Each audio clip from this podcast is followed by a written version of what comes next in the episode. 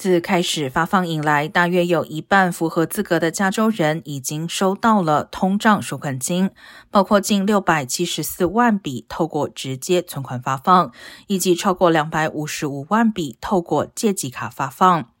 但仍有不少加州人尚未收到款项。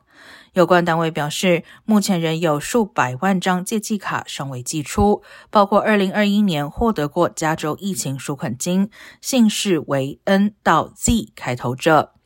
符合通胀纾困资格但不符合疫情纾困资格者，以及曾经更改银行信息的人，最迟在2023年1月前将全部处理完毕。希望民众能耐心等待。